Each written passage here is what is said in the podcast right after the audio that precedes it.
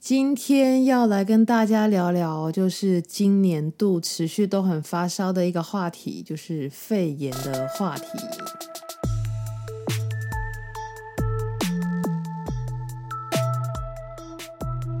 嗨，大家好，欢迎收听《Hot Sweet》真的发生了。嗯，我刚才发现我的那个 SoundCloud 已经。大概用了七十几 percent 的那个免费的空间，然后其实我原本一开始要录 podcast 的计划是，我想要录个二二十集看看，对，看看能不能用这个免费的空间录个二十集。那之后再看情况，要不要要不要升级到那个是叫专业版吗？我没有很确定，应该反正就是要要付费的版本啊。对，我觉得可能会，可是我现在只录到第十五集耶，感觉就快要需要购买专业版了，要需要升级了。这样，OK，今天为什么会要聊肺炎呢？因为在临床上有蛮多会遇到肺炎的这种状况，可是因为今年有那个新冠肺炎的这个问题嘛。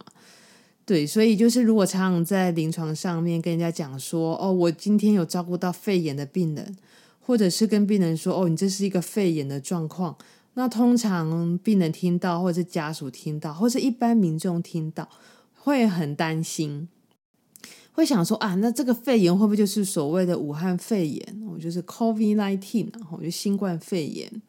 嗯，那当然不是啊，所以今天大概就会跟大家讲一下是、呃，什么是肺炎？哦，那肺炎怎么形成？呃，像最近的那个李登辉前总统刚离开嘛，不管是网络啊，或者新闻上面，可能有很多都会提到说他是因为被呛到的关系，然后引发了肺炎，然后引发了一连串的呃器官的衰竭。先讲个题外话好了，对啊，其实我一直觉得就是就是人本来就是会离开这样，就是像是应该是上一集嘛，我说我听到一个 podcast 他讲他把他的梦境录下来的那一集，那个 podcast 里面说他的梦境里面的人不会不会离开啊，对，没有结束，可是痛苦还是依然存在。我听了那一集之后，我突然间觉得。其实人类之所以会进步啊，很多时候是因为生命会结束的关系。对，为什么会讲到这里来？哦，对，因为讲到呛到嘛，吼。好，对，那那今天就在还会跟大家讲一下，说我们要怎么样如何预防那个肺炎的发生，这样子。好，那就讲回来今天的主题。嗯、先讲什么是肺炎。肺炎其实它就是顾名思义嘛，哈，就是肺部发炎。对，所以肺部发炎的状况有很多，就是很多都可能会引起肺部的发炎哦，不会说就只有是单一个这个新冠病毒引起的肺部发炎。对，只是说人类一旦感染到这个新冠病毒的时候，很常会有的表现就是肺部的严重发炎这样子。那为什么会肺炎呢？肺炎大部分都是因为呼吸道的感染来的吼。对，那这个时候就要讲到说，呃，肺部的解剖位置在哪边？大家的鼻子跟口腔一路往下的时候呢，会遇到气管跟食道。好，那今天的重点会放在呼吸道，所以我们讲气管。那气管再下去就是支气管，支气管再下去呢就是肺脏。所以为什么会肺炎？大部分就是因为。呃，呼吸道的感染，哦，就是可能从嘴巴、从鼻子的这些呼吸道感染来的。那我们就以抽烟来当例子，好的，因为烟啊本身它就是一些化学物质，那这些化学的外来物质呢，它经由口鼻一路吸到了我们的气管、支气管，来到了肺脏，这些化学物质就会吸附在肺脏上面，就容易导致一个发炎的反应。哦，所以说这个长期吸烟的人，他的肺部可能就是处于一个慢性发炎的状况，对啊，所以他相对的肺部功能就可能比较差这样子。那有些人可能没有抽烟，可是为什么还是会好像很容易就肺炎呢？哦，那就跟人体的那个免疫力有相关。其实肺脏哦，相对于来说，它是属于下呼吸道，它的上面还有支气管、气管，还有鼻腔，还有嘴巴，对，就是这些地方还可以保护它。所以它在一个这么下端的地方还会感，为什么还会感染呢？那就是跟免疫反应有关。所以什么样子的人免疫功能会稍微差一些呢？比如说老人家、吸烟的人，比如说重大疾病的人在接受一些治疗，或是有一些人他有自体免疫的疾病、慢性疾病，那也会导致免疫功能比较差。这些疾病只要一旦呼吸道受感染的时候，就很容易演变成肺炎。那接下来讲一下呛到哦，呃，呛到为什么也很容易肺炎？哦？呛到我们一般称之为吸入性的肺炎。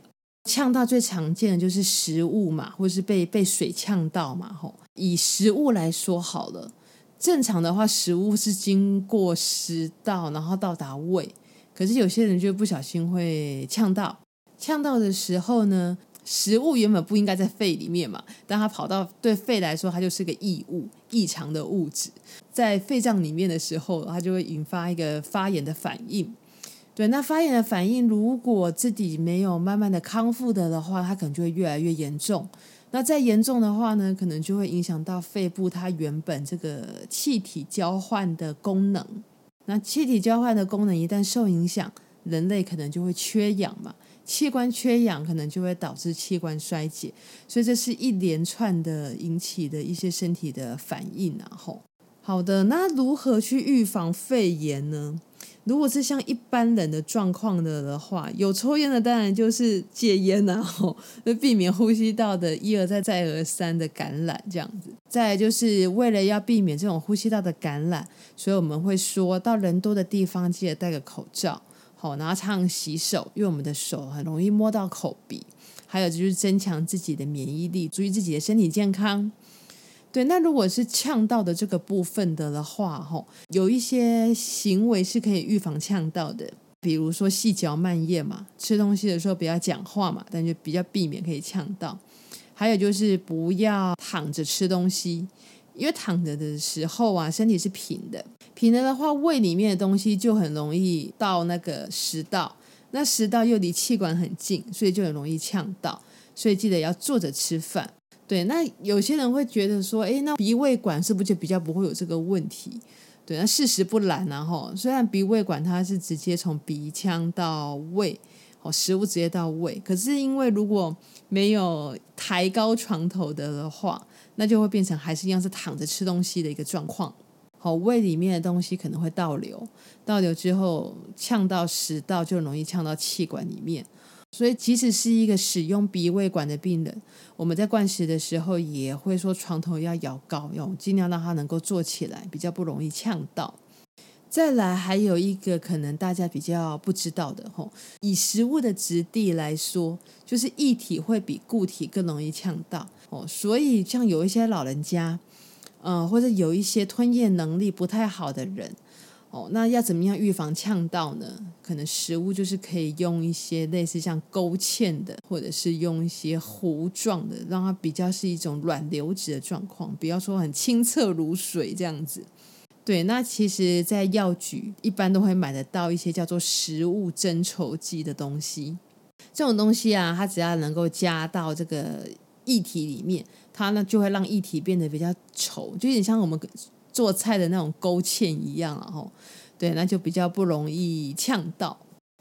最后呢，就是其实最重要的预防肺炎，还是养成一个良好的生活习惯，然后就跟这几个月来一直在宣导的怎么样子预防新冠肺炎是一样的道理。所以，良好的生活习惯就会有良好的免疫力。对啊，大家想想看哦，你们有没有发现，就是有一些人，他即使染上了这个新冠肺炎，可是因为他的免疫力好，所以他几乎可能会是没有症状，或是他只要做呃一般的观察就好了，他并没有严重呼吸道的症状。所以最重要的还是像刚才讲的哈，就是注意自己的清洁卫生，还有注意自己的健康，这个才是预防肺炎最重要的事情。那更重要的是，现在的空污问题一直都很严重，所以空气已经这么差了，所以大家记得骑机车或是外出的时候，哦，不只是预防新冠肺炎啊，我就是去就空气污染比较严重的地方，我就记得戴个口罩。那空气的品质已经这么不好了，就真的不要再抽烟哦，因为抽烟会造成二手烟、三手烟，对呼吸道的这个功能就是一个很不好的状况啊。吼，好，那今天就到这边告一段落。希望对大家有帮助。那我们就下一集《Hot Sweet》真的发生了，空中再见喽，拜拜。